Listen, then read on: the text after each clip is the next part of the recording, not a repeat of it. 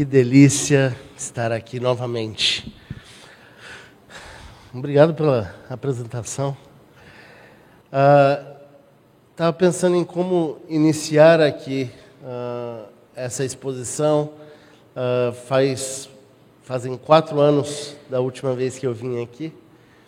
E no caminho para cá, quando ontem à noite eu me despedi do meu pai, a última coisa que ele me disse foi: ao encontrar o meu amigo, diga a ele que o amigo aqui em Mogi manda um abraço. Que foi um recado para o reverendo Daniel.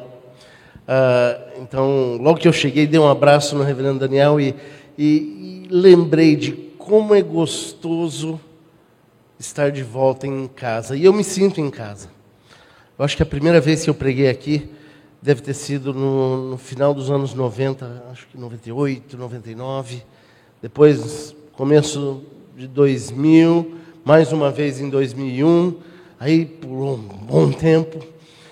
Ah, quatro anos atrás eu vim e, e, e o sentimento ah, é, é, é de tanto carinho. Deixa eu explicar por quê. Chegou uma pessoa lá na nossa igreja no Japão e ele disse: Eu entrei em contato com a igreja de Santo Amaro e perguntei se eles não tinham uma igreja no Japão. E eles falaram: Nós temos uma. Eu estou querendo descobrir quem foi que disse isso. Falou: Nós temos uma congregação aí no Japão. E, então eu me sinto parte aqui da igreja. Mesmo às vezes sem a gente se, se reconhecer, uh, eu já vim aqui bem mais gordo, já vim aqui muito mais magro, cheio de cabelo e sem barba, agora com já vim sem cabelo nenhum e, e, com um pouco de barba. Não é comprado, tá? Eu deixei crescer. Ah, e cada vez a gente meio que, que muda a aparência, mas o sentimento é o mesmo. Há uma história, e às vezes eu tomo cuidado com contar histórias. Teve uma vez alguém chegou para mim e falou assim: Não, você só conta uma história da sua família e depois entra no texto. Eu falei: o dia que eu aprender uma história da sua família, eu prometo que eu conto também. Mas meu pai diz que quando ele namorava a mamãe, eles passaram um ano longe um do outro. E, e ele tinha uma foto velha que, que se envelheceu, molhou, ela se, meio que apagou. E ele diz que ele esqueceu como é que era a cara da minha mãe. E alguns já devem ter ouvido essa história, porque ele conta toda hora. E quando ele foi buscá-la no aeroporto, depois de um ano separados, e eles iam se casar logo ali uh, nos, nos, próximos meses, ele foi até o aeroporto e, e, e dava para ver ainda o pessoal descer do avião. É, era daquela época onde ainda descia a escadinha. E, e, ele viu a primeira pessoa descendo e ele falou: Olha, eu realmente espero que não seja ela. Ah, depois ele viu uma outra senhora descendo e ele falou: ela não poderia ter envelhecido tanto. Ele conta, brincando, que quando desceu a aeromoça, ele falou: bom, poderia ser ela. Mas de repente ele disse que quando ele viu a mamãe, ele lembrou da cara dela de um ano antes. E ele disse que isso aí deixou ele tão feliz, tão satisfeito, e ele teve certeza e toda a memória voltou.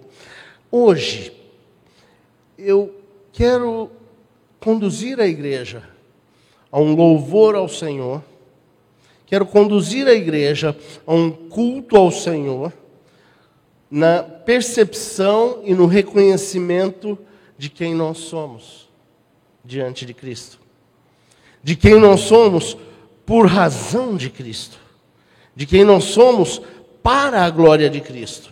E para isso, eu vou, eu quero uh, utilizar dois textos, um em Isaías capítulo 50, e, e aí eu vou pedir que os irmãos mantenham os dedos na Bíblia aberto.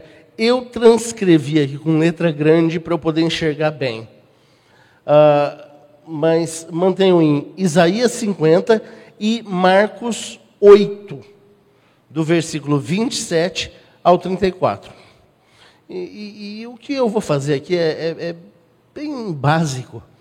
Ah, A única, a única uh, autoridade que existe para a interpretação da Bíblia não é de um pastor, não é de alguém mais estudado, não é da igreja. Somente a Bíblia pode interpretar a Bíblia. E esses dois textos, eu acho que um joga luz no outro. E vale a pena a gente dar uma analisada neles juntos. Tanto nós juntos, quanto os textos juntos. Então vamos lá. Isaías 50, nos primeiros dois versículos, porque eu quero uh, identificar a nossa memória na obediência do Messias. Então, olha aqui essa pergunta que é feita, uh, que, que, o Senhor faz a Sião, uh, e é uma pergunta que fala que Deus se importa e Ele vai nos confrontar. Eu espero que haja um confronto ao nosso coração nessa manhã. Isaías 50, versículo 1 e 2: Assim diz o Senhor: Onde está a carta de divórcio de vossa mãe, pela qual eu a repudiei? Ou quem é o meu credor, a quem eu vos tenho vendido? Eis que por causa das vossas iniquidades é que fosse vendidos, e por causa das vossas transgressões, vossa mãe foi repudiada. Por que razão? Quando eu vi, ninguém apareceu. Quando chamei, ninguém respondeu. Então, essencialmente aqui, Deus uh, fala a uma Sião, a um, grupo de pessoas que está duvidando de quem Ele é. Ele fala: por que, que você diz que eu não me importo mais com você? Certo ocorrido, e eu cheguei para o meu pai, desculpe, mas eu vou contar um monte de história de infância. Cheguei para o meu pai e falei assim: pai, você não me ama mais? Ele falou, filho, mas o que, que te deu essa ideia boba na cabeça? Eu falei, é que você faz tempo que não me bate mais. Ele falou, é, razão não falta. É só que você já está com 18 anos. Às vezes a gente confunde.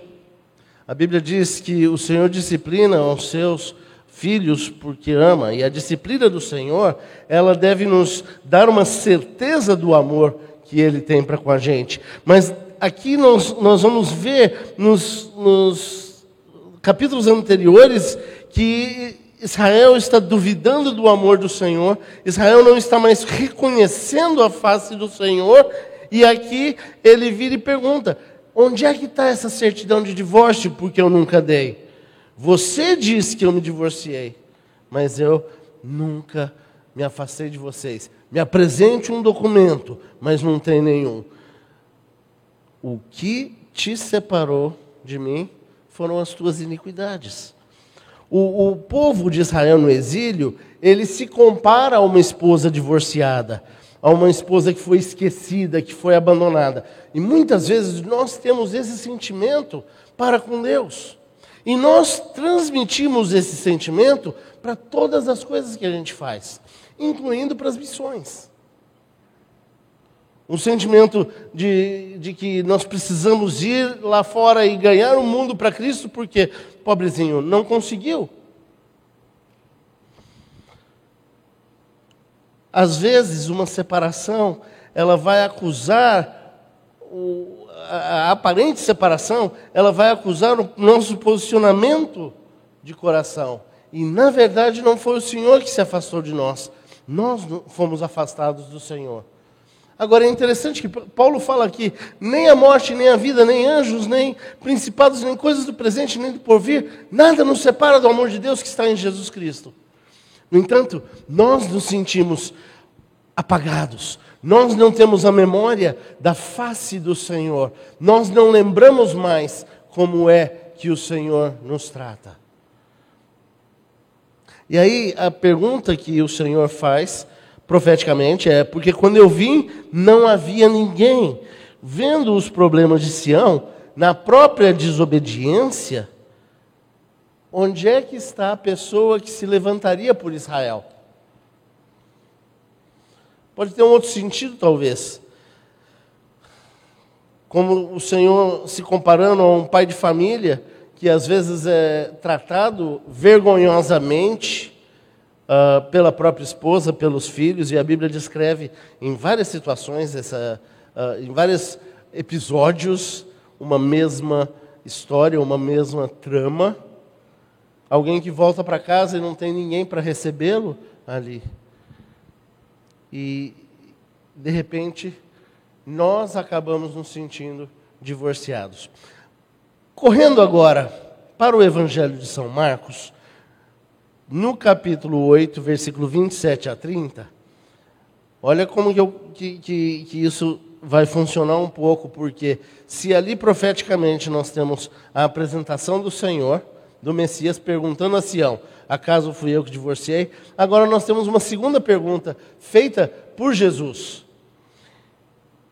Versículo 27 até o 30. Então Jesus e seus discípulos partiram para as aldeias de Cesareia de Filipe e no caminho perguntou-lhes: Quem dizem os homens que sou eu? E responderam: João Batista, outros Elias, mas outros, alguns dos profetas. Então lhes perguntou: Mas vós, quem dizeis que eu sou? Respondendo, Pedro lhe disse: Tu és o Cristo.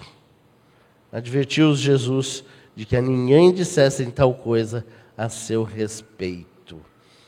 Jesus não fez essa pergunta para eles porque ele não sabia quem ele era. Ele tinha muita certeza de quem ele era, mas ele precisava uh, verificar no coração das pessoas esse questionamento no, no coração dos seus discípulos de quem eles diziam que ele era, de quem eles pensavam. E, e, essa pergunta, ela vem como uma introdução para uma pergunta mais importante que vem depois. Quando eles respondem, uh, João Batista, uh, alguns falam Elias, um dos profetas, as pessoas pensam, não, é, não é que pensavam que ele era o João Batista. Talvez alguém pensasse que ele fosse a reencarnação ali de Elias.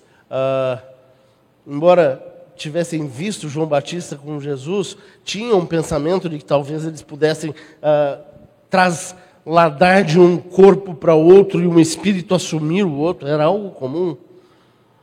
Uh, mas tanto João quanto Elias foram pessoas que vieram, uh, de uma certa forma, modificar, uh,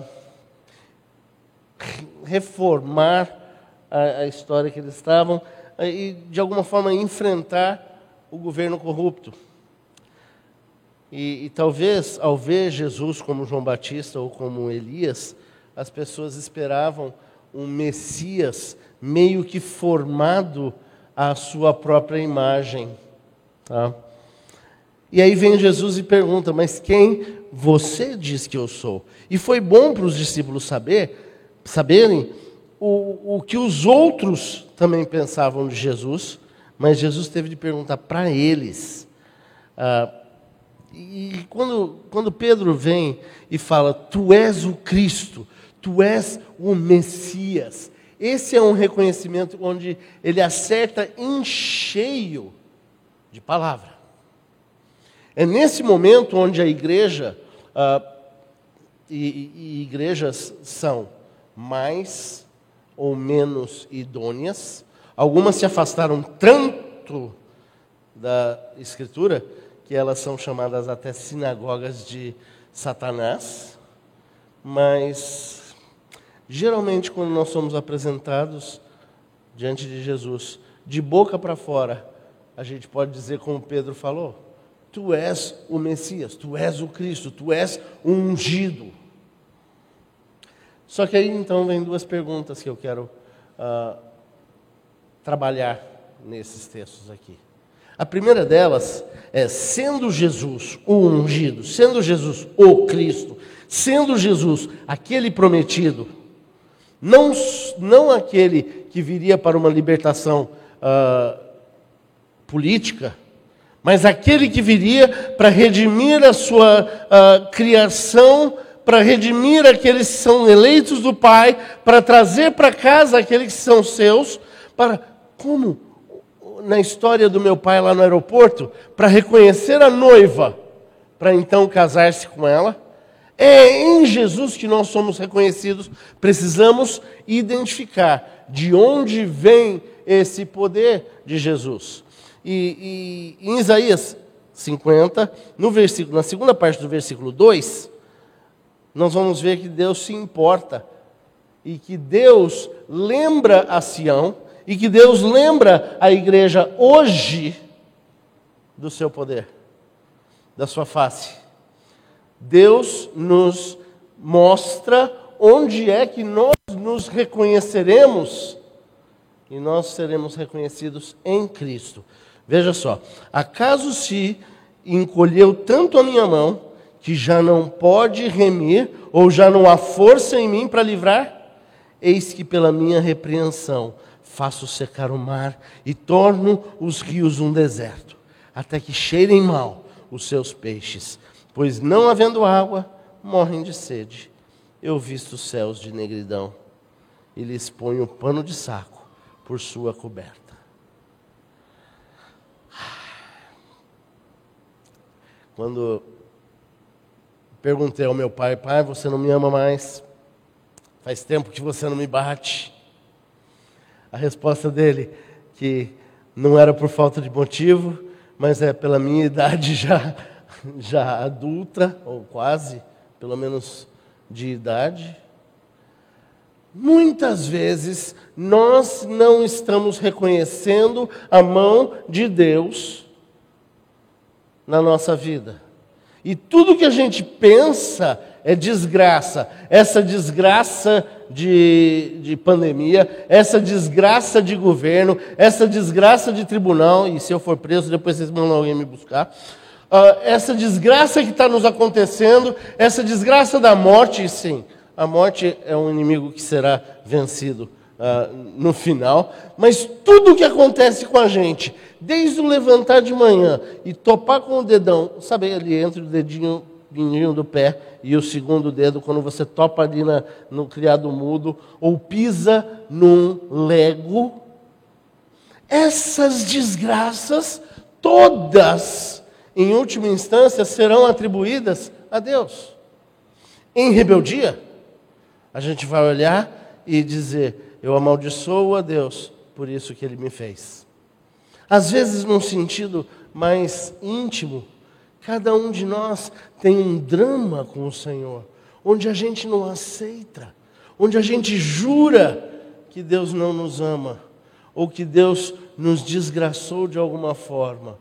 Para alguns foi uma cara feia, para outros foi a baixa estatura, para outros foi os dois. Ah, e, e a gente olha para Deus como se não reconhecesse. Olha, o Senhor agora responde a própria pergunta dele: será que eu errei em alguma coisa? Será que a minha mão ficou curta e eu não consegui fazer o que eu, o que eu queria? Às vezes a gente ora e fala: Senhor, mostra-me uma resposta.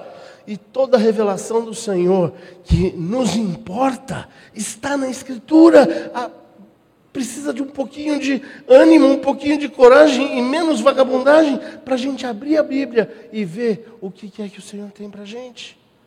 Mas ele não falha. E nessa pergunta dele, será que a minha mão ficou encurtada de alguma forma que eu não possa redimir aquilo que é meu? A resposta é retórica, é um não definitivo. Mesmo quando Sião tem dúvidas o poder e a autoridade do Senhor estão fora de questão. Nós sabemos isso. É a nossa identidade. Deus jurou por si mesmo.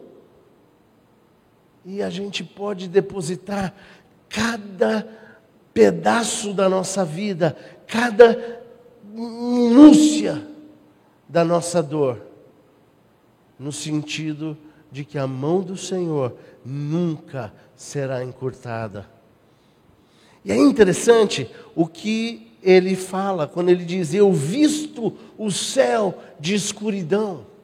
E profeticamente, Isaías está tendo aqui uma, uma revelação exata do momento da crucificação do Senhor. Porque naquele momento, quando o Senhor diz: Deus meu, por que me desamparaste? E quando ele entrega o seu corpo, e entrega a sua alma. E quando o Senhor, Jesus, o Cristo ungido, vai a óbito, os céus se escurecem. Essa é uma menção de que, até mesmo no momento mais escuro, foi o Senhor quem escureceu os céus. E nós podemos dar um grito de louvor, nós podemos cultuar e amar ao Senhor, porque a segurança trazida a nós é que a mão dele não é curta, é ele quem nos deu o céu escuro. Em Marcos, Jesus vai mostrar agora claramente a sua missão. Nós lemos agora há pouco o apóstolo Paulo falar que para mim viver é Cristo, morrer é lucro. E aqui, Jesus explicando, estamos no versículo 31 e 32, quando ele fala que vir e morrer e então ressuscitar é a missão. E é isso que nós estamos lá do outro lado do mundo fazendo, lá no Japão. Não é fazendo um trabalho de alimentar o, os pobres, são poucos os pobres do Japão e esses não precisam de alimento físico. Não é apenas dar a mão a quem está desabrigado por causa de um, de um tufão ou de um terremoto. Isso acontece lá bastante. Às vezes a nossa ida lá para tentar oferecer ajuda acaba sendo uma ofensa pela cultura nipônica. Mas o que realmente a igreja precisa mostrar é que, tanto em grandes alegrias como em terríveis tristezas, devemos observar a mão do Senhor, porque a mão do Senhor nunca foi encurtada. E o objetivo de Jesus, aquele que é um ungido de Deus, o Messias, seria de vir morrer e então ressuscitar. Olha, então começou ele a ensinar-lhes que era necessário que o filho do homem sofresse muitas coisas, fosse rejeitado pelos anciãos, pelos principais sacerdotes e pelos escribas, fosse morto e depois de três dias ressuscitasse. E isso ele expunha claramente. Mas Pedro, chamando a parte, começou a reprová-lo. Olha que interessante, essa, esses dois versículos eles dão mais valor a pregação de Jesus e dizendo qual era a pregação de Jesus, qual era a função dele, seria necessário que o filho do homem sofresse, uh, fosse rejeitado pelos anciãos, pelos sacerdotes, pelos escribas, fosse morto e depois ressuscitasse. E aí ele expunha isso claramente. O sofrimento e a morte de Jesus foram uh, obrigatórios por causa de dois grandes fatos: o pecado do homem e o amor de Deus. Duas, dois fatos que precisam ser lembrados na hora de reconhecer quem nós somos. Nós não somos nós a partir de nós. Nós somos quem somos a partir do amor de Deus. Porque fomos criaturas de Deus e nova criatura em Cristo. E foi necessário o sofrimento de Jesus. Ah, foi necessário um pagamento pelo pecado. Quatro anos atrás, quando eu vim aqui, ah, só para ver, quem estava aqui? Ah, que bom. Então eu posso contar a história de novo, não vai ser redundante. Ah, uma das primeiras experiências que eu tive no Japão ah, com um, um, um japonês nacional foi numa caminhada, uh, caminhava bastante, e, e, e ele começou a perguntar o que eu fazia. Eu disse que eu era pastor, e ele então falou: Você é pastor, faz casamentos? Lá no Japão o pessoal gosta de casamento ocidental, paga muito dinheiro. Para mim, não, nunca fiz, mas. Uh, aí eu falei: Não, eu, eu, eu, sou um pastor, e na minha melhor descrição eu falei: Eu sou um pastor de almas. Ele falou: Então você acredita mesmo? Falei, acredito. Você acredita mesmo no coelhinho da Páscoa? No Papai Noel? Porque essa é a noção de cristianismo que eles têm. E, e na grande abóbora que vem todo dia 31 de outubro, trazer doces para todas as crianças. Quem gosta do, do Peanuts vai lembrar dele contando da grande abóbora. E para esse japonês, cristianismo era isso. E, e na conversa, idas e vindas, uh, e, e, eu estou resumindo bastante aqui, uh, ele, ele chegou e disse para mim: Olha, eu não, não quero esse Deus hebreu, esse seu Deus, porque ele é fraco. Já pelo começo do argumento que você tem, eu não quero. Eu falei, mas como assim fraco? Ele falou, é, é fraco. Ele perdoa. E todo mundo que perdoa já demonstra fraqueza, já demonstra uma debilidade de caráter. E eu não quero nada a ver com esse Deus. E, e isso foi realmente difícil para eu poder digerir, porque o, a, a nossa, o nosso maior peixe de venda é o perdão dos pecados. Você pode ter perdão dos pecados. Aí vem aquela grande massa de gente com a consciência pesada, falando: ah, é perdão dos pecados. Não funciona. Meu sentimento, e, e eu vou repetir o que eu disse quatro anos atrás. É, lembra quando Deus tinha falado para Moisés levar a vara para Faraó, jogar no chão, ela iria virar serpente? Arão fez isso, jogou, né? Só que, de repente, a, a, a, os egípcios fizeram a mesma coisa.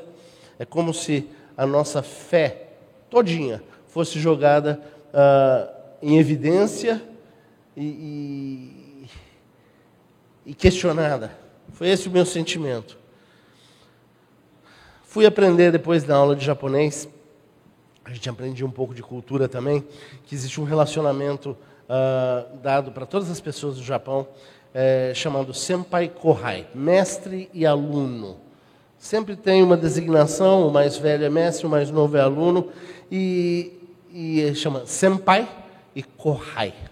Tá? E existe uma questão que no Japão não tem perdão. Não quer dizer que não exista pecado. Pecado existe. Você só não pode ser flagrado.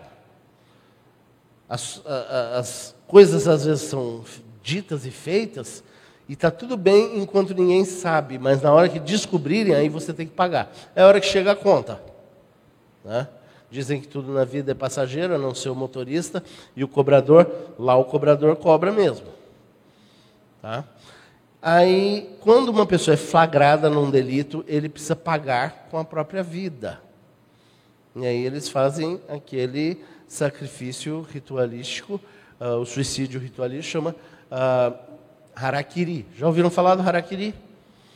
É, é muito interessante. Pega a faquinha chamada tanto no estômago, abre uma boca na barriga, sai tudo para fora, e aí outra pessoa corta a cabeça. E aí você pagou pelos seus pecados, ninguém mais fala nem do teu pecado. Né? Você vai ser lembrado por, essa, por esse fato de ter pago pelo seu delito. Isso é harakiri. Se você, nesse relacionamento Kohai-senpai, se você uh, for um Kohai e cometer um delito, você pode pagar pelo seu pecado. Se você for um senpai e cometer um delito, os dois têm que pagar pelo pecado. Tem outra situação. O sacrifício é igual, só que ele é feito quando um senpai inocente resolve dar a, a vida pelo Kohai culpado. Aí ele recebe de volta, a, o Kohai recebe de volta a honra do seu senpai. E o sacrifício é a mesma coisa. Pega a faca, corta a barriga, corta a cabeça. Perdão. E aí você recebe a honra de volta. E eu falei para ele: olha, é isso que acontece. O Senhor Jesus não veio para apenas morrer e me perdoar pela minha beleza, porque não há beleza nenhuma. A razão da morte de Jesus é porque o Senhor exigiu sangue. Sem derramamento de sangue não há remissão de pecado algum. Essa é a mensagem do Evangelho, onde o Senhor Jesus, o meu mestre, veio morrer pelo meu delito, e aí, quando ele recebe a honra dele de volta, eu recebo a sua honra também. E é dessa forma que funciona. E, Jesus falou abertamente, falou a respeito de como seria isso. E era impensável na cabeça de Pedro que o Messias fosse o Messias sofredor. O Messias era um símbolo de força. Seria alguém da linhagem do rei Davi. E era impensável para Pedro que fosse desse jeito. Como muitas vezes a igreja hoje não pensa nas necessidades do sofrimento. E não pensa que o sofrimento que nós temos hoje é a própria honra do Senhor Jesus sendo jorrada na nossa vida. Eu vou experimentar a água aqui agora para ver se a tosse passa.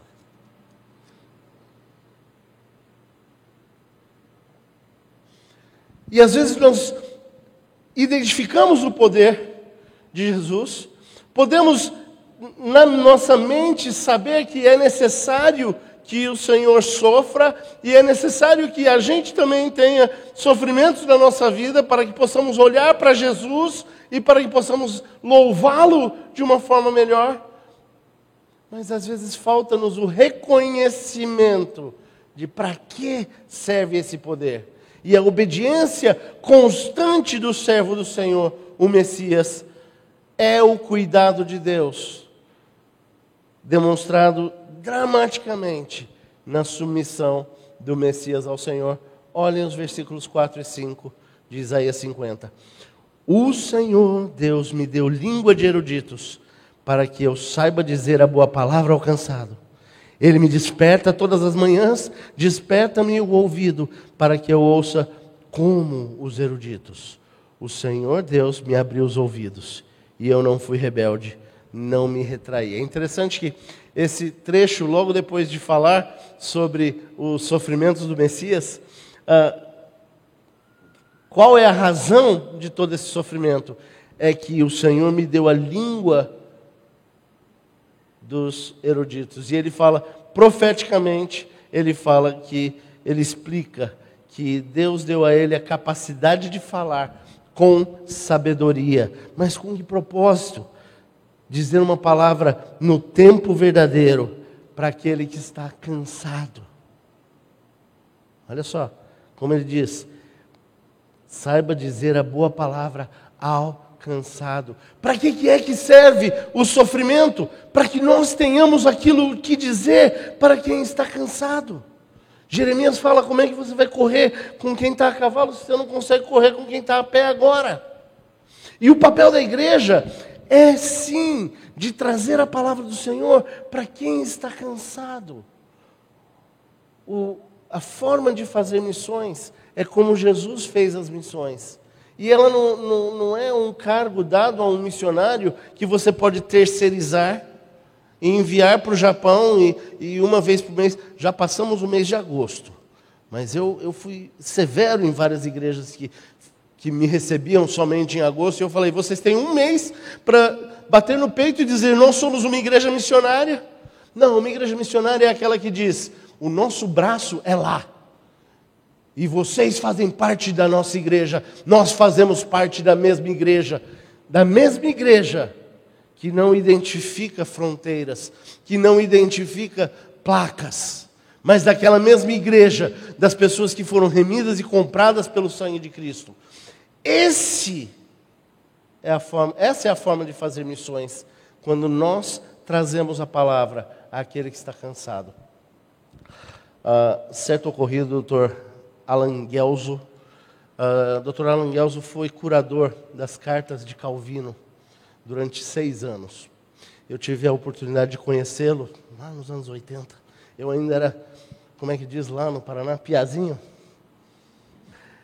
E estive com ele quando estava próximo à sua morte. E um dos seminaristas que, que eu estava junto perguntou para ele, doutor Alan, qual a razão de todo o teu estudo, toda a tua vida, e agora o senhor está aqui morrendo? Tem alguma palavra que o senhor possa dizer? Para que tudo isso? E ele disse: Olha, todo o estudo não serve para nada, toda aventura não serve para nada, toda pregação, toda erudição não serve para nada, a não ser para acalmar o anseio das ovelhinhas do Senhor Jesus. E o trabalho missionário, para que serve esse poder? Para que serve essa nossa missão? É para que nós vamos ao mundo afora, descobrindo debaixo de toda a autoridade do Senhor, descobrindo aqueles que são seus, ensinando eles a guardar toda a Escritura, trazendo para o corpo. Ele diz assim: Ele me acorda de manhã após manhã o Messias profeticamente fala de uma comunhão diária, maravilhosa, de uma comunhão profunda com Deus o Pai. E é nesses tempos que Jesus ouviu de seu Pai, porque ele poderia dizer que me desperta meus ouvidos para ouvir como os eruditos. O Senhor Deus me abriu o ouvido e eu não fui rebelde. Meus irmãos queridos do Senhor Jesus Cristo, o Senhor está abrindo seus ouvidos na medida que Ele nos coloca na grande moedeira para a glória dEle. E na medida que nós olhamos para Ele, na medida que nós convivemos diariamente com o Senhor, a nossa disciplina nos transforma em pessoas mais fortes, que têm a voz para falar aos eruditos e o ouvido para entender das coisas mais profundas. O papel do Senhor Jesus de morrer, ser enterrado e ressuscitar, hoje traz para a nossa vida uma, um novo desafio, um novo significado. Só que aí chega a nossa atitude de Pedro. O Espírito de Pedro. Olha lá, do versículo 32b e 33. Mas Pedro, chamando-o à parte, começou a reprová-lo. Porém, voltou-se fi, e fitando. Virar a páginazinha aqui. Eu podia dizer de cor, mas eu não quero correr o risco de errar, tá? Já fiz isso. Fui citar um, um versículo de cor e errei. Seus, eh, e seus discípulos repreendeu a Pedro e disse: Arreda Satanás, porque não cogita das coisas de Deus, e sim das coisas dos homens. Esse é um dos grandes problemas. Nós estamos querendo fazer uma maquiagem no Evangelho de Jesus. Queremos ter uma boa apresentação para que Jesus seja aceito. Quando Jesus pergunta quem é que dizem que nós somos, nós queremos pintar a nossa imagem projetada nele. Eu gosto muito de uma figura que ouvi do Dr. Heber Carlos de Campos, que ele diz que nós tiramos a roupagem de um ídolo e vestimos no nome de Jeová. É como a baalização de Jeová. E, e é interessante isso, porque por mais que a gente saiba, por mais que a gente apanhe, por mais que a gente seja disciplinado, esteja já maior de idade no Evangelho, a gente para de reconhecer a disciplina do Senhor e a gente tenta dar uma vestimenta modernizada nisso. Pedro puxou ele e começou a repreender. E, e eu acho que a intenção de Pedro era boa. Mateus 16, 17 a 19, dá um pouco mais de compreensão dessa passagem. A gente vê que lá Pedro faz a confissão, ah, que é registrada em Marcos 8, 29, tu és o Cristo, e depois ele responde, Jesus responde: Bendito seja Simão Barjonas, porque carne e sangue não foi o que foi revelado a vós, mas o meu Pai que está nos céus. E aí Jesus continuou a edificar Pedro, e depois dessa palavra de, de elogio, não é difícil ver nós, ver a igreja moderna, tomar os mesmos passos de Pedro. Olha só, Pedro confessa Jesus como Messias, Jesus elogia Pedro, dizendo que foi Deus que revelou isso. Muito bom, parabéns. Jesus fala do sofrimento, morte e ressurreição que vão acontecer. Pedro sente que isso aí já não está certo. Ou seja, nós somos aproximados de Cristo, mas nós assumimos uma posição como se fosse de Cristo. E aí Pedro repreende Jesus. Muitas vezes, maridos querem morrer por suas esposas, e é verdade, é isso que deveria acontecer. Nós não temos, porém, o poder de salvar as nossas esposas. É expressão, não é necessidade. Muitas vezes a igreja hoje, desejosa de salvar o mundo, não tem o poder de salvar o mundo, porque todo o poder e toda a autoridade foi dada a Cristo Jesus na terra como no céu. E aí nós temos uma incumbência de anunciar esse evangelho. E é aí onde a gente meio que confunde e esquece a imagem de Jesus e, e fica assumindo e não querendo talvez quem desça do avião a gente pode dizer que Pedro talvez foi ousado para repreender Jesus, mas que ele confiava no que Deus tinha dito que era certo. Mas o que Pedro disse não estava de acordo com as Escrituras. E o que Pedro disse estava contrário à autoridade de Jesus. E aí Jesus responde para ele: arreda Satanás. E essa foi uma repreensão dura mas totalmente apropriada. E é uma repreensão que todo homem de Deus deve, e toda mulher de Deus e toda criança de Deus deve estar pronta para receber quando nós estamos assumindo os passos daquele que é inimigo da cruz. E o Senhor diz: você não está falando por si, você está deixando que outras vozes o conduzam. Arreda, Satanás, fica para trás de mim, diabo. Nós deveríamos ter essa intrepidez para identificar esses momentos e talvez dizer: não bato mais não é porque você não merece, é porque você já está um pouco velho. Às vezes a nossa preocupação não tem sido com as coisas de Deus, mas talvez com alguma outra agenda. Identificando essas duas coisas, nós chegamos a uma conclusão. A uma conclusão que deve pautar a nossa vida diariamente, que é o cuidado do Senhor, ele é demonstrado quando observamos a grandeza da coragem, não nossa, mas da submissão do Messias ao Senhor.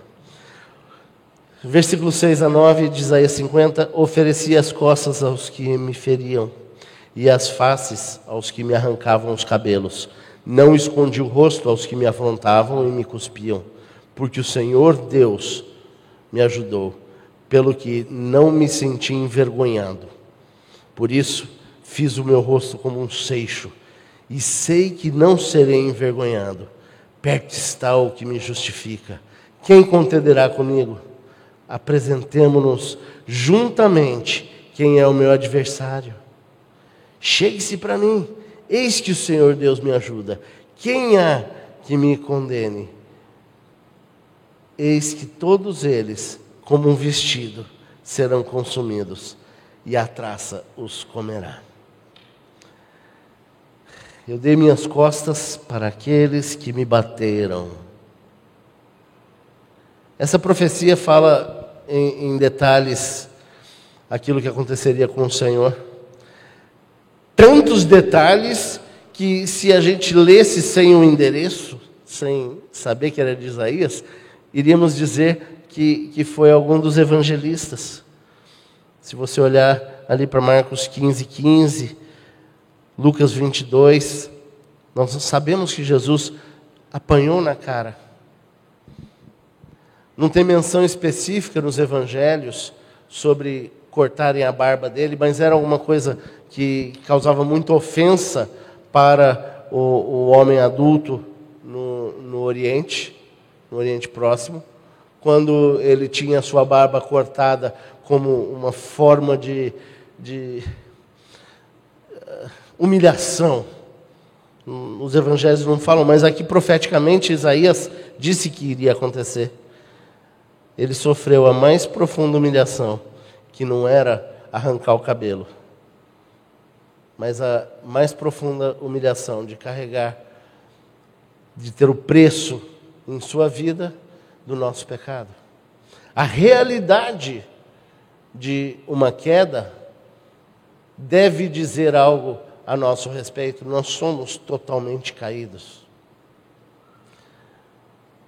Mas, quando ele fala, o Senhor Deus me ajudará, em meio de todo esse sofrimento, em meio de toda essa identificação de queda, nós não somos desgraçados, nós somos sim agraciados, porque o Senhor Deus colocou por sobre o seu filho todo o sofrimento. E o sofrimento maior não é aquele que nós estamos passando como igreja, como nação, e nem mesmo irmãos nossos ou outros uh, da raça humana que sofrem mundo afora.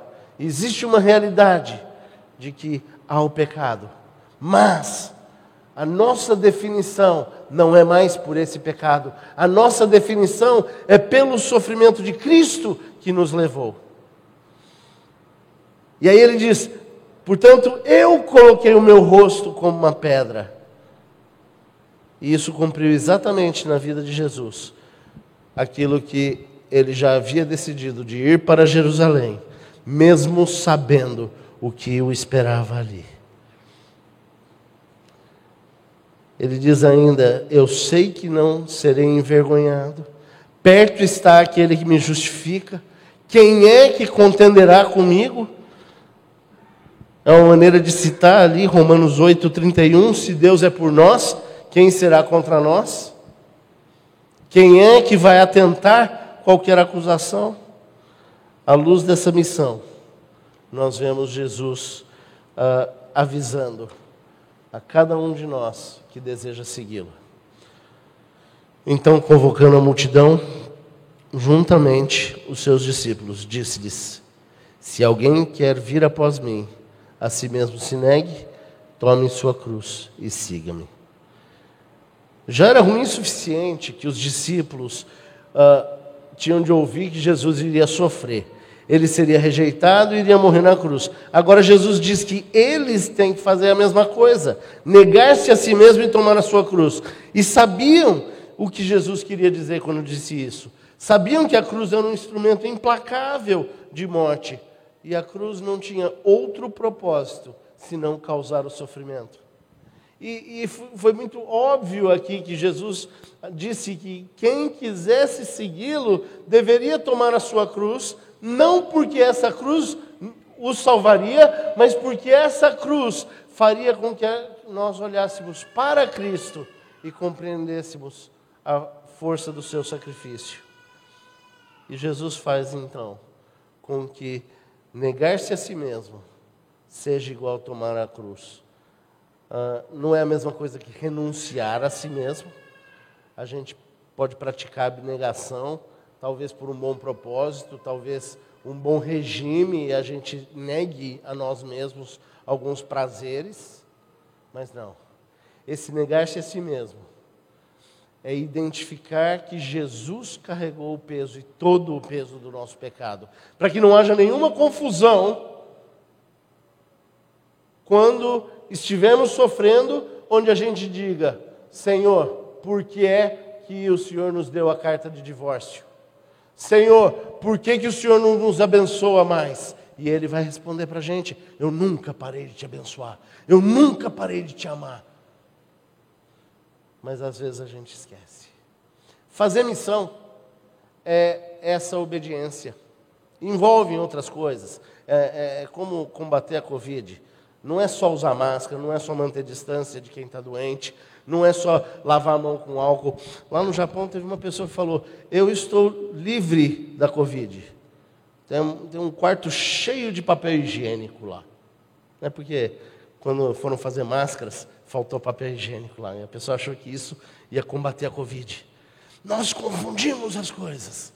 E o Senhor vem, através dessas duas passagens, nos explicar que não é a nossa repreensão a Ele, não é o nosso caminho mas é o caminho dele, é aquilo que foi proposto por ele. E eu espero que o nosso culto ao Senhor seja mais belo e mais singelo quando a gente identificar que ele sofreu tudo isso para que nós tivéssemos uma vida reconhecidamente na família de Deus. Que Deus os abençoe.